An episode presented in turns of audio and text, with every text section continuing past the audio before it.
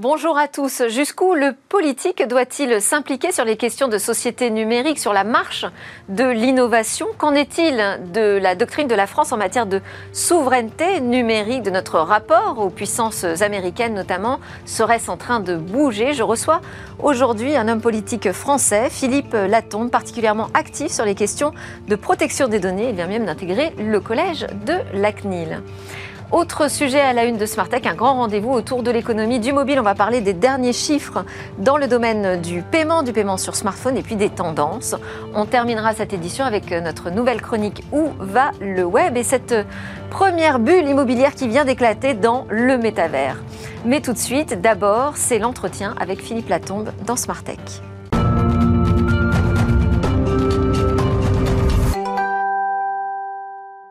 Je suis en compagnie de Philippe Platon pour un premier entretien de la troisième saison de Smartech. Bonjour Philippe Platon, merci beaucoup d'être avec nous.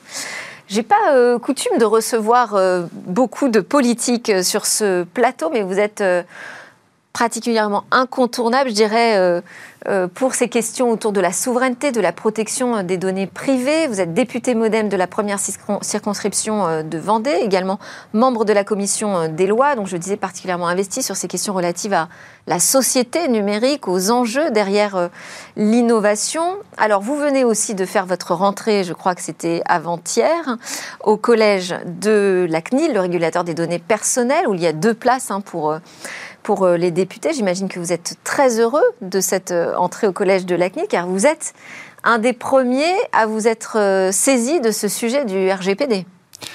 oui, je suis très heureux d'intégrer le, collège de la CNIL. On est effectivement deux députés. Il y aurait une députée de l'opposition, Raquel Guérido, et, et moi-même. Et oui, je suis très heureux parce qu'effectivement, j'ai euh, j'ai participé à la transposition du paquet RGPD euh, au début de la mandature précédente, euh, qui était un sujet qui était pour certains de mes collègues assez abscon au départ, et puis qui est devenu un sujet d'actualité quand l'ensemble des entreprises sont allées les voir pour leur dire qu'il y avait effectivement des, des, règles et des choses qu'il fallait pouvoir adapter.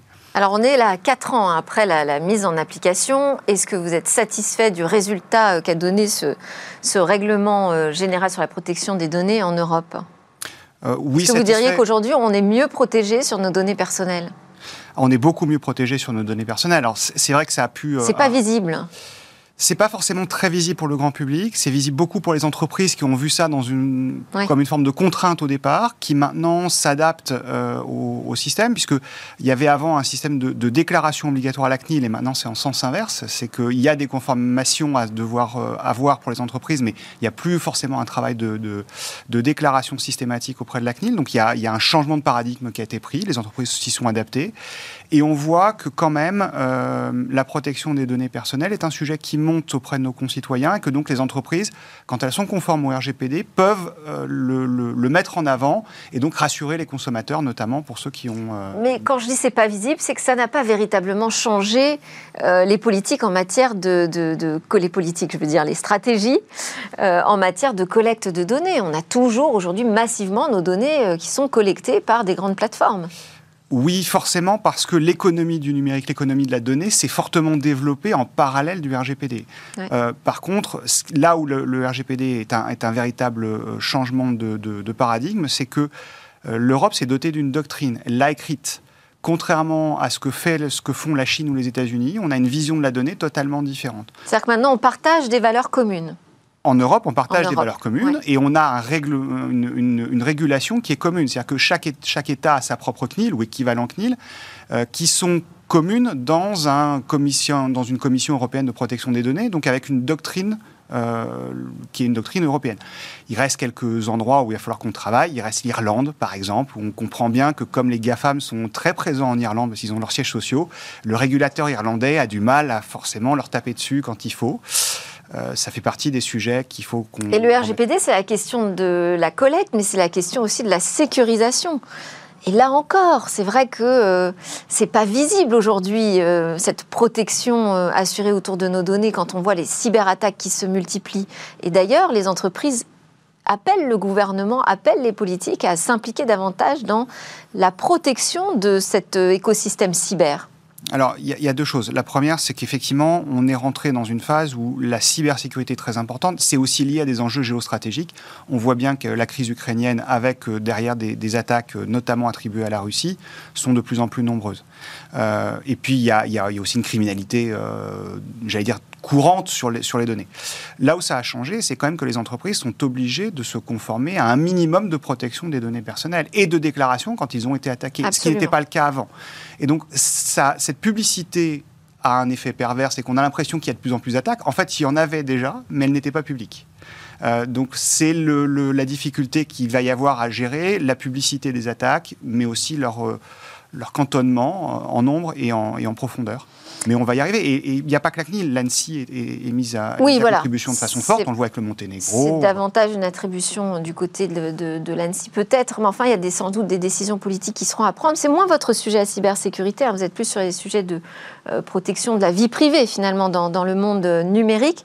Sur la question de la confiance qu'apporte euh, le RGPD, ça me permet d'enchaîner sur la question du cloud, de, confiance. Cet été, vous êtes monté au créneau sur ce projet 3, S3NS, le futur cloud de confiance Thales Google. Alors déjà, quelles ont été vos actions et est-ce que vous avez des premiers retours? Alors, euh, en fait, que ça soit Sens ou que ça soit Bleu, qui est la, configuration Microsoft Orange euh, qui était euh, proposé. Ma, question principale. Bleu, c'est Orange Capgemini, avec euh, Microsoft. Avec Microsoft en, logiciel. Et Sens, c'est Thales en hébergement et, euh, Google en, en, logiciel. Ma question principale est une question euh, d'ordre juridique, qui est de savoir si ces offres hybrides sont des offres qui sont respectueuse du RGPD, justement, et protectrice de, des données personnelles de nos concitoyens, et qu'il n'y a pas d'extraterritorialité, je vais y arriver, américaine sur, sur le sujet. Euh, la CNIL et l'ANSI sont plutôt confiantes sur ce point-là, en disant que l'hébergement et le chiffrement des données, c'est suffisant pour assurer euh, cette sécurité et l'absence d'extraterritorialité. Parce que donc les données sont euh, hébergées sur le sol français Exactement, et chiffré par l'opérateur, que ce soit Thales ou que ce soit. Euh, et vous dites que ça ne suffit pas d'avoir les données hébergées en France ben, Ça ne suffit pas forcément. Euh, je ne suis pas le seul à, le penser, puisque les, Hollandais sont, se sont interrogés euh, il, y a quelques, il y a quelques semaines, et il y a même eu un rapport confié à un cabinet d'avocats qui explique que ce n'est pas forcément le cas. La vraie question est. dans le Cloud Act ou dans le FISA, qui sont deux, deux textes américains, il est parlé de la maîtrise des données. Et donc, quand on a le logiciel pour pouvoir lire, utiliser les données, est-ce que c'est pas ça la vraie maîtrise? En gros, est-ce que euh, j'ai un coffre-fort dans une banque suisse, mmh. euh, j'ai le droit de disposer de ce qui est à l'intérieur, ça serait mes données. Sauf que si la banque me dit que j'ai plus accès au coffre et m'interdit de mettre la clé dans le coffre pour l'ouvrir, j'ai plus la maîtrise de ce qui m'appartient. Donc la vraie question juridique, elle se pose là. Ensuite, sur sens, euh, je le dis très clairement, la publicité. Donc Thales Google. Thales Google. Euh, la publicité au, moment du lancement de la conférence de presse euh, disait que le cloud Sens était un cloud de confiance. Or, c'est un label qui est délivré par l'ANSI sur des règles très précises que cette offre n'a pas encore demandé, donc n'a pas encore obtenu. Et c'était dans l'idée que commercialement, ça pouvait préempter un certain nombre de clients. Ils allaient sur, euh, sur, l'offre et ils seraient éventuellement en cloud de confiance dans deux ans. Donc j'y ai ça allait un petit peu vite peut-être. Bah voilà, j'ai, vu ça comme étant une, offre, euh, j'allais dire, pour capter de la clientèle, ce qui n'est pas forcément conforme euh, à ce que nous avons l'habitude d'avoir en France et en Europe. Donc c'est pour ça que j'avais saisi la DGCCRF et l'autorité de la concurrence pour qu'on clarifie les choses. Voilà, je note et on en est où alors aujourd'hui cette alliance? Ah bah elle, existe et elle va, elle va avancer. Maintenant, je note que Google a fait aussi une annonce quelques jours avant pour proposer eux aussi un cloud dit souverain. Donc je pense qu'il va y avoir des difficultés commerciales sur les deux offres, mais ça c'est leur problème. Euh, par contre, j'ai noté que Thales avait changé sa communication et que le cloud n'était plus dit de confiance, mais de sécurité. Donc il y a au moins eu une évolution euh, sur, sur, la forme. Maintenant, je voudrais que sur le fond, on puisse se poser vraiment la question de, de la souveraineté de ces offres. Alors sur le sujet de, la sortie des données européennes du territoire vers, euh, les États-Unis. Donc là-dessus, on avait euh, pendant quelques temps, on a eu des boucliers, d'ailleurs plusieurs qui se sont euh, succédés. Aujourd'hui, on est sans bouclier du tout, mais on nous annonce l'arrivée d'un nouveau donc Privacy Shield. C'est la présidente de la Commission européenne hein, qui l'a déclaré, était aux côtés du président Joe Biden. A dit qu'il y avait un accord de principe qui avait été trouvé pour un nouveau cadre sur le flux de données transatlantiques. Comment est-ce qu'on peut sortir de, cette affaire de transfert de données? Euh, Deux solutions. Soit on reste dans le cas actuel, c'est-à-dire sans accord, euh, et donc on reste sur la jurisprudence de la Cour de justice de l'Union qui s'appelle Schrems 2. Alors c'est très particulier, mais en gros, la Cour de justice a dit le traitement des données aux États-Unis n'est pas du niveau de la protection des données traitées en Europe, donc il ne peut pas y avoir de transfert. Euh, sauf cas particulier et sur des données très particulières, euh, c'est totalement impossible. Je pense notamment aux données de santé, à des données euh, de, de ce type-là. Mais donc on est quand même dans une situation très inconfortable, parce qu'aujourd'hui on ne sait on ne sait pas ce qui se passe quand les données passent de l'autre côté de l'Atlantique ou pas, quand elles sont hébergées en Europe ou aux États-Unis. Il n'y a plus du tout de bouclier, de protection. Il n'y a plus de bouclier, mais la Cour de justice dit quand même que c'est un bouclier. C'est qu'il n'y a pas de transfert possible. Donc s'il n'y a pas de transfert possible, on a une forme mais de. Sauf qu'ils existent aujourd'hui concrètement, ces transferts, quand on pense à Facebook par exemple. Oui, mais on prend toujours les mêmes. C'est ça, c'est ça qui est bizarre. Donc c'est toujours les mêmes qui ont besoin de ce transfert. Oui. Euh, c'est toujours Facebook qui a besoin de transfert. C'est toujours les GAFAM qui ont besoin de ce transfert parce qu'ils veulent pouvoir aller aux États-Unis et traiter les données comme ils le veulent là-bas, parce que les règles ne sont pas les mêmes et que la propriété des données n'est pas la même aux États-Unis qu'en Europe. Aux États-Unis, la propriété de la donnée appartient à celui qui l'a collectée et il en fait ce qu'il en veut après. En Europe, et c'est le RGPD, la propriété de la donnée est à celui qui l'émet donc à, nos concitoyens. Donc il y a vraiment une divergence de, de, vues.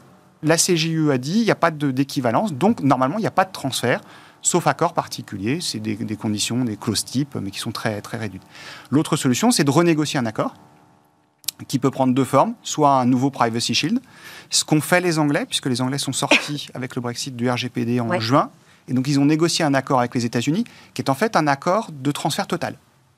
Donc les données sont collectées en Angleterre, transférées aux États-Unis, traitées aux États-Unis. Donc il n'y a plus de protection. Mm. Si c'est ça qui doit arriver en Europe, si la préfiguration de, de, l'accord c'est celui-là, à ce moment-là, je vous, parie et j'y mets ma main au feu qu'il y aura un Schrems 3. En tout cas, il y aura une action. Euh, et la CGE, s'il n'y a pas de changement de jurisprudence, et il n'y a pas de raison qu'il y ait un changement de jurisprudence, l'invalidera. Maintenant, c'est le, le, RGPD là qui garantit finalement le, RGPD, le résultat ouais, de, de, de, ce que dira la Cour de justice euh, européenne. Sur la question de la souveraineté numérique, euh, bon, il y a diverses euh, définitions. Vous, vous êtes le rapporteur de la mission parlementaire Bâtir, promouvoir une société numérique nationale et européenne. C'est une mission qui a duré un an. Donc j'imagine le travail. Où est-ce qu'on doit porter nos efforts? Qu'est-ce qu'on doit mettre en œuvre pour réussir cette souveraineté numérique? Je pense que le, principal effort, et ça commence à, s'instiller dans, le, en Europe comme en France, il faut qu'on ait une politique euh, de, économique d'attribution des marchés publics à des entreprises françaises et européennes dans ce domaine-là. Pas que, mais notamment. Privilégier Oui, clairement. En fait, euh, on nous explique régulièrement qu'on ne peut pas mettre de règles de préférence, euh, etc. Dans les appels d'offres, aujourd'hui, c'est pas possible. C'est ce qu'on me répond à chaque fois. Bah oui, mais on n'a pas pu limiter notre appel d'offres. C'est faisable si, par exemple, on intègre le RGPD et qu'on dit que dans les appels d'offres, il ne faut pas qu'il y ait d'extraterritorialité. On pourrait commencer à tordre un peu les appels d'offres en faisant ça. Et puis, on pourrait surtout changer notre réglementation européenne et l'adapter à ce que font les Américains. Les Américains ont une forme de protectionnisme. Et pourtant, on les taxe jamais d'être euh, euh, socialistes, communistes. Euh, voilà. Et, pourtant, ils ont ces règles-là, c'est qu'ils privilégient systématiquement les entreprises américaines. On l'a bien vu avec la crise de, la Commission européenne sur les voitures électriques, il y a quelques semaines, où les Américains avaient dit qu'ils réservaient leur crédit d'impôt à des, à des voitures électriques achetées par des Américains, mais voitures électriques fabriquées, conçues et commercialisées aux États-Unis la commission a dit bah oui, mais on est les meilleurs sur les voitures électriques. Pourquoi vous nous brisez, vous nous enlevez le marché? Parce que les Américains veulent protéger leurs entreprises nationales. Et donc, il faut qu'on fasse la même chose. C'est de la réciprocité. Donc, il y a la possibilité de, mettre en place deux réglementations, ce qu'on pourrait appeler un Buy European Act, qui est l'équivalent de, de ce qui est fait aux États-Unis, c'est-à-dire que privilégier les entreprises françaises ou européennes. Et si jamais on n'a pas l'équivalent, à ce moment-là, pouvoir aller sur des entreprises étrangères. Et ça serait logique que les impôts et euh, l'argent public européen descendent vers les entreprises européennes. Et puis ensuite, un, Small Business Act, qui est en fait la version américaine de, qui serait en, Europe, c'est-à-dire plutôt diriger la commande publique vers des entreprises de taille intermédiaire, les PME, les ETI, plutôt que les envoyer vers des grands groupes vers les ESN et vers les GAFAM, qui sont aujourd'hui euh, des très grands Pourquoi? Pour développer l'écosystème aujourd'hui Oui. euh L'écosystème, il a besoin. Il n'est pas suffisamment soutenu? Il est très soutenu en, à l'amorçage, en subvention. Parce qu'on parle beaucoup de la Startup Nation, on voit toutes ces levées de fonds, on se dit, bon, ça va, ça se passe bien quand même dans le secteur de la tech. Euh, il y, y, a deux choses. Il y a les levées de fonds. Les levées de fonds sont sur des entreprises qui ont des, des, des, des projets sur lesquels il y a une vision de, de, de, financiarisation qui permet de se dire qu'il va y avoir un retour sur investissement assez rapide, au moins en capitalisation. Euh, c'est pas forcément l'intégralité de l'écosystème. On voit bien qu'il y a deux, deux types d'entreprises. C'est-à-dire quand on arrive à la dimension de l'ETI de la PME, là, ça devient compliqué. Oui. Euh, ça devient compliqué parce que euh, on est sur des, des, marchés qui sont des marchés récurrents qu'il faut aller gagner euh, et reprendre année par année. On n'est pas sur du one shot. Et donc c'est y compris dans le numérique et dans la ah tech, c'est compliqué. Oui, mais pour, par exemple pour les collectivités territoriales, ils peuvent pas faire des investissements de façon massive, de façon très importante. Ils ont besoin d'avoir des contrats annuels avec des budgets annuels. Et donc, ce sont des entreprises plutôt de taille intermédiaire qui sont appelées à, remplir ces appels d'offres. Sauf qu'aujourd'hui, euh, ils n'ont pas forcément euh, les marchés qui arrivent.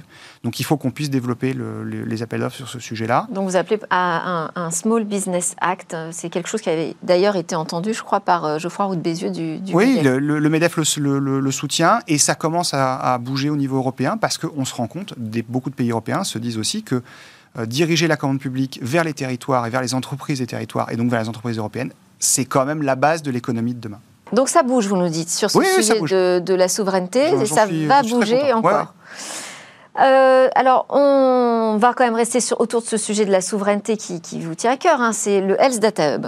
Donc, Health Data Hub, là aussi, euh, c'est un sujet que vous avez combattu, je dirais, de l'intérieur, finalement, hein, parce que c'est un projet qui a été mené par euh, le gouvernement de, de, constituer un hub de données de santé et de confier son hébergement à Microsoft. On est censé remettre tout ça à plat, relancer un appel d'offres, et pour l'instant, on attend. Alors, je veux d'abord préciser, je ne suis pas contre le Health Data Hub en lui-même. C'est un très beau projet et nous en avons besoin. vraiment, c'est quelque chose sur lequel nous avons besoin d'avancer et c'est en plus une préfiguration issue d'un rapport parlementaire de Cédric Villani à l'époque et je le partage à 100%. Il était prévu au départ que l'hébergement soit souverain. C'est ça le point d'achoppement avec le Data Hub et avec, euh, avec sa, directrice, c'est que l'hébergement a été confié à Microsoft sans appel d'offres. Il y a eu une procédure au Conseil d'État euh, par un nombre d'associations, euh, procédure qui a été renvoyée au fond, c'était un référé, donc ça a été renvoyé au fond, avec un engagement du gouvernement à l'époque de migrer d'ici à novembre 2022, c'est demain, sur une solution qui soit une solution souveraine et non pas Microsoft j'attends de voir où est-ce qu'on va. Donc c'est pour ça que je repose des questions au gouvernement euh, aujourd'hui sur le sujet, en leur demandant d'abord comment est-ce qu'ils vont tenir la promesse qu'ils ont faite et devant l'Assemblée, et devant le Sénat, et devant le Conseil d'État. Ça fait quand même euh, beaucoup de promesses, donc il va falloir les tenir. Et la deuxième, c'est que nous avons euh, vendu le Health Data Hub comme la préfiguration de la plateforme européenne de données de santé. Et donc je pose la question au ministre du numérique pour savoir comment est-ce qu'on peut justement euh, faire à la fois la migration du HDH de Microsoft vers une solution souveraine et en même temps euh, être la préfiguration de quelque chose d'européen sans que ça soit confié au niveau européen à Microsoft. Il va falloir qu'on soit cohérent du début jusqu'à la fin. Donc euh, mes interrogations sont autour de ça. C'est absolument pas sur le programme en lui-même parce que vraiment nous en avons besoin. Je pense aussi que ça serait un symbole fort pour l'écosystème de montrer que nous avons, et j'en suis convaincu, et je pense que tout le monde l'est euh, vraiment, nous avons les entreprises qui sont capables de faire ces hébergements et qui ont la capacité en volume et en, puissance de travailler les données de santé sur le HDH. Ben c'est bien, euh, c'est bien que vous le disiez. Ah ben, Alors, en plus, je le pense. Au collège de, de, la CNIL, là où vous venez de, de prendre place, vous reprenez le siège qui était attribué à Laetitia Avia, euh, Laetitia Avia, avec qui vous n'avez pas partagé non plus la même vision sur euh, la question de la lutte contre la haine sur Internet. Vous êtes le seul, je crois, à avoir voté contre cette loi, donc dite euh, Avia. sur quel point aujourd'hui se situe la crispation? La, crispation, elle, est, elle, était dès le départ sur la volonté de réguler les réseaux sociaux de façon coercitive, non pas parce qu'il fallait pas les, contraindre, mais parce que les contraindre à l'arrivée était plus difficile parce que c'était inopérant. Euh, enlever du contenu, sur le principe, c'est bien, sauf qu'on s'est rendu compte, et la loi Avia ne le permettait pas, on s'est rendu compte que la viralité des contenus faisait qu'on ne pouvait plus, au bout d'un certain temps, les supprimer.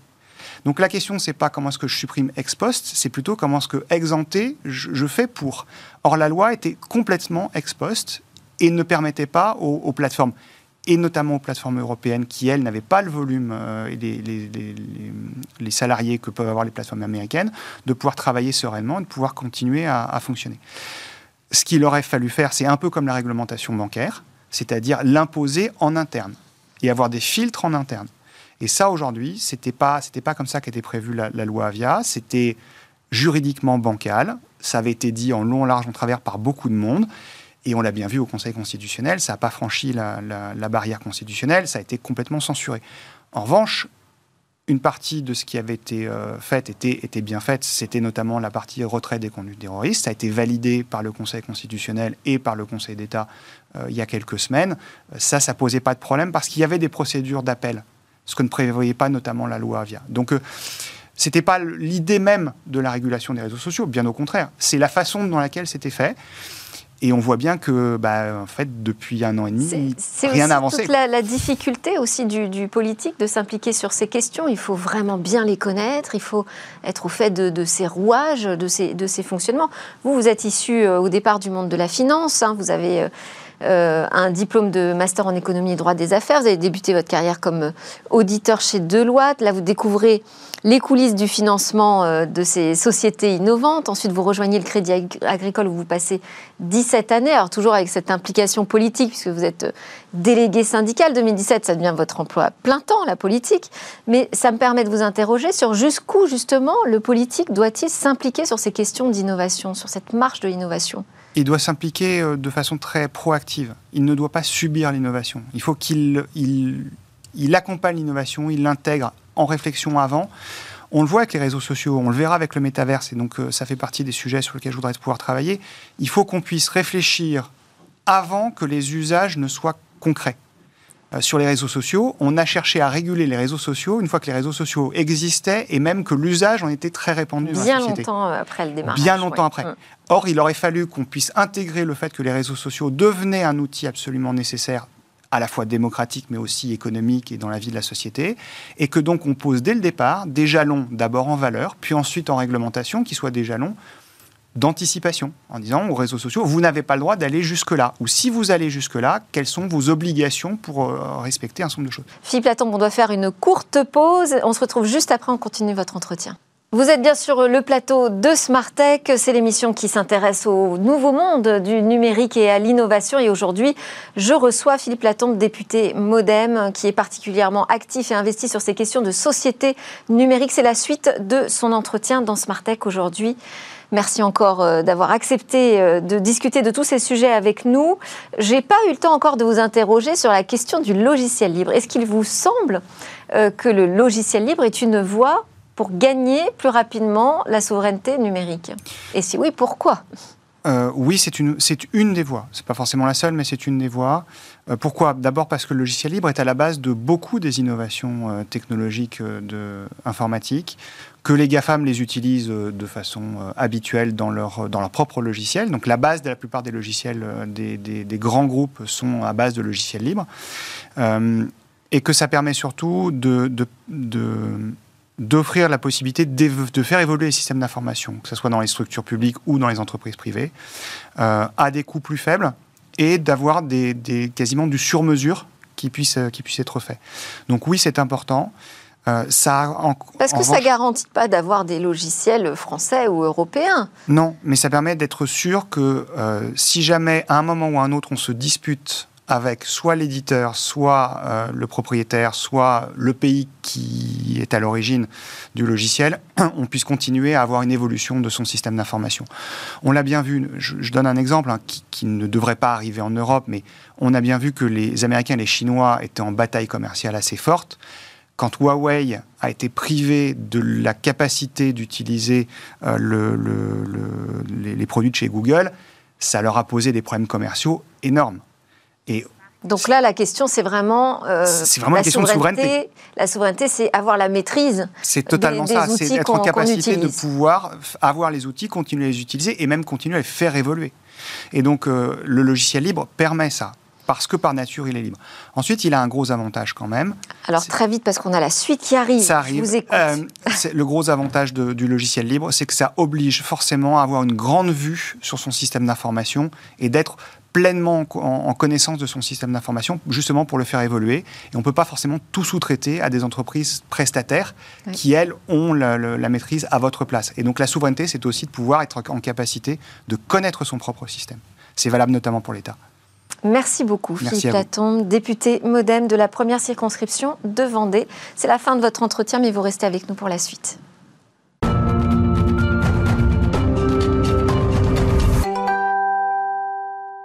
Et voilà, c'est l'heure de notre rendez-vous Mobile Business. C'est la reprise avec Jérôme Bouteiller, fondateur d'Écran Mobile. Bonjour Jérôme. Bonjour. Vous êtes venu accompagné d'Amelia Newsom Davis, qui est la directrice paiement, messaging et identité chez Orange. Bonjour et bienvenue. Bonjour. Alors, si vous êtes accompagné aujourd'hui, c'est parce qu'on va pouvoir discuter ensemble de ce sujet euh, du paiement sur mobile. Mais d'abord, vous allez nous donner, nous révéler, parce qu'on ne les a pas encore communiqués ici, les derniers chiffres de la Banque de France en matière de paiement mobile et euh, quelles sont ces tendances qui s'annoncent pour cette année Alors effectivement, hein, Delphine, hein, comme, euh, comme chaque été, hein, l'OSMP, l'Observatoire de la sécurité des moyens de paiement, un organisme qui dépend de la Banque de France, a publié son, son rapport annuel et après une année 2020 marquée par, par la crise du Covid et les mesures sanitaires, 2021 a été clairement l'année de la reprise de l'activité dans le domaine des, paiements, avec une très forte croissance des, des transactions scripturales, plus 12,4% en volume, plus 17,5% en montant, ce qui est supérieur à la croissance économique observée en 2021, évalué à 6,8%. Alors dans le détail, la carte bancaire conforte hein, son statut de mode de paiement euh, scriptural euh, préféré des, Français, euh, avec un nombre de, avec un volume qui représente 56,9% des transactions en 2021 contre 54,7% en 2020, donc une croissance. Et ça a également dépassé désormais le, chèque, hein, avec un total de 660 milliards d'euros de transactions. Et alors sur le sans contact? Alors la carte bancaire est de plus en plus utilisée, notamment grâce au succès du paiement sans contact. Hein. vous savez, le, plafond avait été porté de 30 à 50 euros pendant la crise sanitaire. Et euh, selon l'OSMP, ce, ce, paiement euh, par carte bancaire sans contact représente désormais 57% des transactions pour 26% des montants dépensés. Alors si on regarde le téléphone mobile, hein, qui est vraiment le sujet qui m'intéresse le plus, lui on reste sur des des, petits volumes, mais on est quand même passé de 1,2% euh, des volumes en 2020 à 2,8% en 2021, donc une très forte croissance. zéro, on est aussi passé de 0,6 à 1,6% en valeur. Hein. donc ça représente euh, respectivement des croissances de plus 233% et plus 266%, ce qui est largement supérieur à tous les autres modes de paiement scripturaux. Jérôme, est-ce qu'on voit en même temps les chiffres de la fraude s'envoler? Alors, euh, les chiffres sont bons. Euh, la fraude augmente, mais elle augmente beaucoup moins vite que les volumes ah. euh, de, de, paiement. deux fois moins vite, hein, à peu près, que la, croissance des paiements. Ça s'explique d'une part par le déclin du chèque, hein, qui était un, mode de paiement avec un taux de fraude relativement élevé, hein, évalué, évalué, à 0,079%, mais aussi par l'efficacité du recours à, l'authentification forte, qui avait été réclamée par la, DSP2, la directive européenne sur les, les services de paiement. Et le rapport nous apprend d'ailleurs que l'authentification forte se fait désormais à 68% par des applications bancaires. Le SMS, qui était largement majoritaire il y a quelques années, euh, ne représente plus que 29% des authentifications fortes. Et la fraude concerne également le sans contact Alors il y a un paradoxe, c'est que le paiement sans contact et donc sans code euh, a des taux de fraude à peine supérieurs au, paiement par carte avec code bancaire. Hein. Donc c'est finalement assez sécurisé ce, mode de paiement, contrairement à ce que l'on pourrait croire. Euh, sur les téléphones mobiles, le taux de fraude est par contre un petit peu plus élevé. Il baisse, hein, il est passé de 0,102% à 0,074%, mais visiblement, il y a encore pas mal de, fraude lors de l'enrôlement d'un utilisateur hein, sur ces plateformes. Et c'est également un problème qui pourrait être à terme réglé par euh, l'authentification forte réclamée par la DSP2. Vous voyez donc de bonnes perspectives pour le paiement mobile? Bah Oui, on voit des taux de croissance à trois chiffres hein, année après année, donc euh, ça va commencer à devenir effectivement euh, massif. Et puis c'est soutenu, on le sait aussi bien par des grands groupes comme Apple, Google, mais aussi par des fintechs. Hein, on pense à, à Paylib, Life ou, Lydia. Euh, donc ça va devenir un usage massif chez les Occidentaux, chez les Français, mais on est encore très très loin des autres pays. Hein. On rappelle qu'en Chine, c'est des centaines de millions d'utilisateurs pour, pour Alipay ou pour WeChat Pay, puis aussi dans d'autres régions du monde, notamment en Afrique. On, a, on avait évoqué les chiffres de la GSMA avec la, la mobile monnaie qui, qui, est utilisée désormais par plus de 700 millions d'utilisateurs à travers le monde. Amélia Newsom-Davis, euh, donc je disais que vous êtes la directrice paiement, messaging, identité chez euh, Orange Pay Service. Orange Pay Service, c'est quoi? C'est le bras armé euh, du paiement mobile chez, Orange? Alors, nous ne sommes pas Orange Bank, hein, je voulais juste, préciser, mais nous développons des solutions de paiement sur la facture opérateur, soit sur la facture mobile, soit sur la facture Internet, ce qu'on appelle le, paiement sur facture opérateur ou le, le carrier billing en anglais. Et donc, c'est une solution qui est disponible pour à peu près 17 millions de, de clients mobiles Orange, 12 millions de, clients Internet et est disponible également pour d'autres opérateurs. Il n'y a pas qu'Orange qui, le fait, il y a aussi euh, les autres opérateurs français. Alors, vous représentez aussi euh, la F2M, qui est l'association des, solutions multi-opérateurs auprès de l'Observatoire de la sécurité des moyens de paiement. Quelle est, vous, votre analyse sur cette euh, évolution des paiements par carte, le succès du, sans contact et puis, plus largement, ce paiement mobile? Oui, effectivement, on voit qu'il y a une baisse dans les moyens de paiement historiques comme le chèque, hein, c'est pas surprenant, et puis la carte bleue qui continue de, grignoter la part de marché. Euh, moi, je pense qu'il y a deux tendances intéressantes qui émergent. Il y a le, la présence de plus en plus importante du mobile, quel que soit le, moyen de paiement, hein, que ce soit les applications mobiles ou Google Pay, Apple Pay, la carte bleue qui est logée dans le, dans le téléphone. Hein. Donc ça, c'est une tendance de fond. Et l'autre tendance, on n'a pas tellement parlé, mais c'est la multiplication des moyens de paiement. Autrefois, on avait deux, trois moyens de paiement, utiliser les espèces, le chèque, la carte bleue. Euh, aujourd'hui, le français va faire appel à un grand nombre de moyens de paiement. Il va choisir celui qu'il convient en au fonction moment, de l'usage. Exactement, de l'usage, au moment de l'achat et selon le parcours. Donc, c'est un vrai changement de fond. Alors on, a, on, parle un peu donc de paiement sur facture. Hein. Euh, c'est une innovation qui est finalement déjà assez ancienne. Euh, oui, oui, oui. Sur la facture de l'opérateur. C'est ça, sur la facture opérateur. Oui, on ne peut pas dire c'est c'est tout à fait nouveau, mais la carte bleue non plus d'ailleurs. Donc, euh, euh, et je rappelle, c'était quand même très innovant au, lancement aux années 80 parce que c'était le Minitel et le premier, le premier moyen de, payer à distance via la facture opérateur. Donc quand même quelque chose de très innovant à l'époque. Hein. ensuite, il s'est développé sur l'audiotel hein, et puis plus récemment sur le paiement par SMS à la, la, télévision, par exemple pour voter dans des émissions ou pour des des jeux à la télé. Euh, et puis plus récemment, on a vu un vrai rebond euh, dans le paiement opérateur euh, qui est poussé par les, stores d'applications appelés Google, donc la possibilité d'acheter des applications au sein du store en utilisant le, paiement opérateur. Ça, c'est sûr que dès que les big tech s'emparent d'un sujet, tout de suite, ça fait exploser les chiffres. Hein. c'est ça. Et puis ensuite, on a vu arriver Netflix, les plateformes de streaming vidéo, les plateformes aussi de streaming musique, les jeux sur console comme Sony PlayStation et Xbox. On, pourrait donner des chiffres pour le poids du carrière billing sur le marché français euh, Qu'est-ce que vous appelez le carrière billing, pardon la facturation opérateur. Merci. c'est ça. Donc oui, c'est à peu près 3% euh, du marché en termes de, commission, un petit peu moins en termes de, transactions, mais il pèse à peu près 1,3 milliard. Donc 3%, oui, c'est quand même assez massif et c'est un, chiffre en, croissance. Euh, est-ce que ce sont aussi des technologies qui peuvent être utilisées pour des paiements du quotidien en mobilité? Euh, oui, alors c'est pas un moyen de paiement de proximité, donc c'est un paiement à, distance. Donc, parce que proximité, c'est ce qui achète un commerçant. Dans les, dans, les, dans les, magasins, exactement. Euh, on développe beaucoup ce qu'on appelle les nouveaux usages, notamment le ticketing, donc la dématérialisation des, des billets. Euh, on peut acheter son ticket de train ou ticket de, de bus ou, ou, métro dans plusieurs communes, grandes agglomérations en France. On a par exemple l'île de France Mobilité pour l'achat des tickets de bus. Grenoble, Reims, c'est disponible et également dans des dans pas mal de communes en France. donc ça ressemble à un shortcode par SMS C'est ça, on envoie un SMS et en fait ça permet d'acheter le ticket directement. Et c'est ce qu'on montre au contrôleur après Exactement. et puis on essaie de développer la même chose sur le stationnement ah. euh, avec euh, une start-up qui s'appelle Cyclope qui fait le, stationnement sur vélo euh, de vélo sécurisé. et aussi on lancera bientôt le paiement de stationnement sur la voie avec Indigo. Ah, quand vous dites sécuriser, parce que est-ce que quand on simplifie comme ça à ce point la manière de payer, est-ce qu'on ne se met pas plus en danger sur la partie cybersécurité? Non, vraiment pas. C'est très, très sécurisé. Nous nous reposons sur notre plateforme WHA, qui est une plateforme de paiement et qui est extrêmement sécurisée. Donc, euh, les risques, oui, forcément, quand il y a de paiement, il y a toujours un risque de fraude. Hein, je ne vous dirais pas euh, l'inverse. Euh, mais c'est très, très faible et c'est vraiment à peu près la même chose qu'on a cité tout à l'heure pour les autres moyens de paiement mobile. D'accord. Parmi les nouveaux usages, il y a aussi euh, le don, qui est quelque chose euh, de nouveau, donc euh, quelque chose sur lequel vous, vous, misez également pour le développement du paiement sur facture? Oui, le don, c'est un marché qui est vraiment intéressant, qui était ouvert par le DSP2, donc depuis 2017. Hein. il y a deux façons de faire le don, soit on le fait par SMS, donc vous avez peut-être vu les shortcodes à la télévision, par exemple, vous faites un don de 5, 10, 12, 12 euros à l'association de votre choix en envoyant un mot-clé, don, hein, souvent, au numéro par SMS. Hein. il y a aussi la possibilité de faire sur un site web, donc on a lancé ce test avec la Fondation de recherche médicale. On s'inscrit avec son numéro de téléphone sur le site de, l'association. Et puis je vous invite à, faire un tour pour tester si vous voulez, voulez faire un don à la Fondation de recherche médicale. Alors ça, c'est des dons euh, ponctuels. On peut aussi faire, je crois, des dons récurrents. C'est ça, c'est le don récurrent. Effectivement, on s'inscrit sur le site web pour la, société pour faire. En France déjà aujourd'hui, on peut faire ça. Ok. Vous avez peut-être une question, Platon, sur non, c'est, cette évolution des paiements? Oui, la, la question c'est euh, quel, quel, est l'avenir justement de qu'est-ce que vous voyez comme nouveau marché? Vous avez parlé des tickets de métro. Est-ce qu'il y a d'autres marchés que vous voyez s'ouvrir pour le, le, paiement sur facture comme ça? On regarde beaucoup les marchés de e-gaming par exemple. Hein.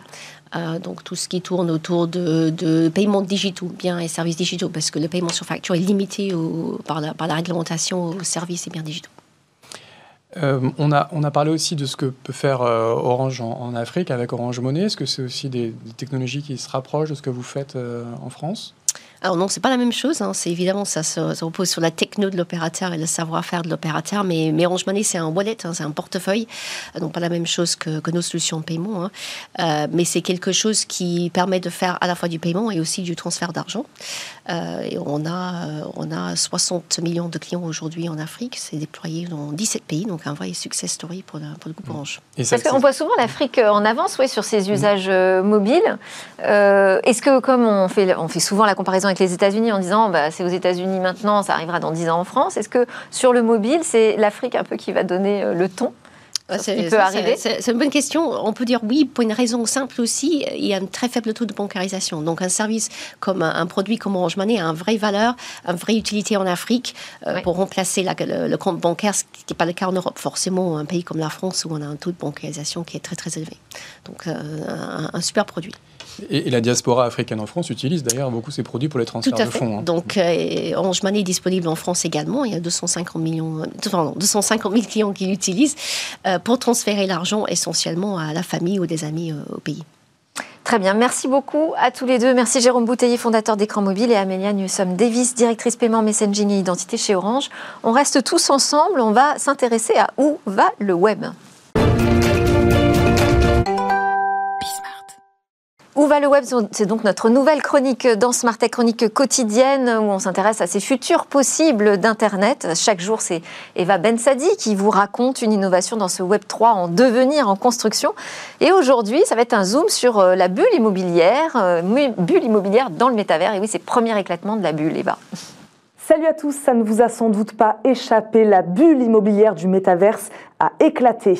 Et oui, depuis quelques mois, l'engouement pour l'univers virtuel et immersif 3D semble s'être calmé. D'abord parce que la valeur des crypto-monnaies a largement baissé. Résultat, la valeur des parcelles de terrain virtuel a chuté drastiquement, elle aussi.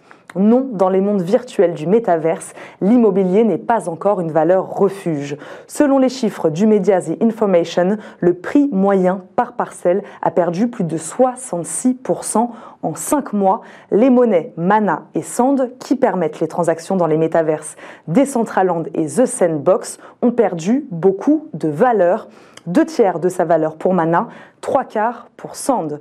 Autre phénomène qui explique l'éclatement de la bulle immobilière, la spéculation et le désir des propriétaires de terrains virtuels de faire du profit à court terme. Ils achètent puis s'empressent de revendre leur terrain sous environ six mois sur The Sandbox.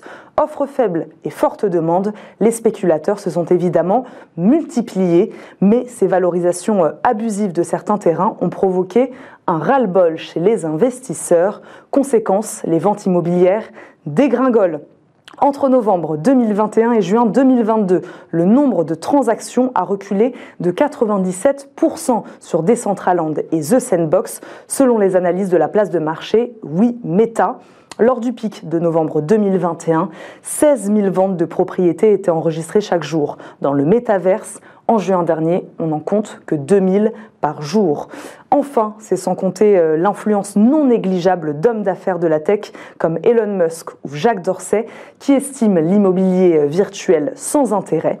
Alors, si les prix d'achat de possessions virtuelles sont davantage séduisants, aujourd'hui, la dynamique de crise pourrait toutefois se poursuivre. Le phénomène est encore jeune et flou pour beaucoup. Les études, elles, sont plus optimistes puisqu'elles annoncent au contraire une croissance importante du marché du métaverse. Selon Reports and Data, ce dernier pourrait passer de 47,7 milliards de dollars en 2020 à 829 milliards de dollars en 2028. Alors, monsieur le député, vous nous disiez qu'il fallait intervenir au plus tôt sur les sujets du numérique en amont. Alors là, le métavers, c'en est un. Ah, c'en est un. Ce qui est, ce qui est bien avec euh, l'éclatement de la bulle, c'est qu'on voit que les règles du monde physique s'appliquent aussi dans le métaverse. C'est pas si mal. Euh, non, mais ça, ça, veut aussi dire que le politique doit s'en emparer dès le début, intégrer ce genre d'évolution de, pour voir comment est-ce qu'on le réglemente avant. Euh, Qu'est-ce que ça pose comme question d'ores et déjà aujourd'hui? La question, par exemple, sur la, la, la, mort ou la naissance d'un avatar. Euh, j'existe dans la vie réelle, j'existe aussi dans le métaverse, je meurs dans le métaverse, mais je reste en vie dans la vie réelle. Comment est-ce que je revis dans le métaverse? Ou en sens inverse, j'existe encore dans le métaverse, mais je suis mort dans la vie réelle. Est-ce que mon avatar a peut continuer à vivre et sous quelle forme? Donc, il y a, Ce sont des questions métaphysiques, mais qui peuvent aussi poser des questions, juridiques, voire administratives. exactement. Donc la vraie question, c'est ça c'est quelles règles on va pouvoir y mettre dans le métaverse à partir du monde réel? Et donc, il faut aussi qu'on se pose la question des valeurs. Et ça, aujourd'hui, on aura une vision très différente entre les Chinois et les Américains euh, et les Européens sur le métaverse, très clairement. Mais vous nous avez dit que maintenant, on avait euh, des valeurs européennes. Mais c'est justement là-dessus qu'il faut qu'on capitalise et que le RGPD puisse être la base de, travail pour créer d'autres valeurs sur d'autres domaines du, du monde numérique et de la tech. Allez, un petit mot, Jérôme. Je sais que vous adorez ce sujet des métavers. Euh, oui, oui, c'est un sujet passionnant. Euh, juste rappeler quand même qu'il y a 15 ans, c'est Facebook hein, euh, qui avait un petit peu ringardisé Second Life et effectivement aujourd'hui qui, nous propose un, avenir qui passe paradoxalement par ces mondes virtuels. Donc il faut être sans doute assez prudent et, la tech, c'est aussi un monde où il y a des technologies qui font des allers-retours. Il ah, faut trouver le bon moment, en fait, hein, pour se lancer. Merci beaucoup. Merci à vous, chers invités, euh, pour votre présence. Euh, monsieur le député, Philippe Latombe, député modem de la première circonscription de Vendée. Jérôme Bouteiller, fondateur d'Écran Mobile. Et Amélia Newsom-Davis, directrice paiement, messaging et identité chez Orange. C'était Smartech. Je vous souhaite à tous une excellente journée. On se retrouve dès demain.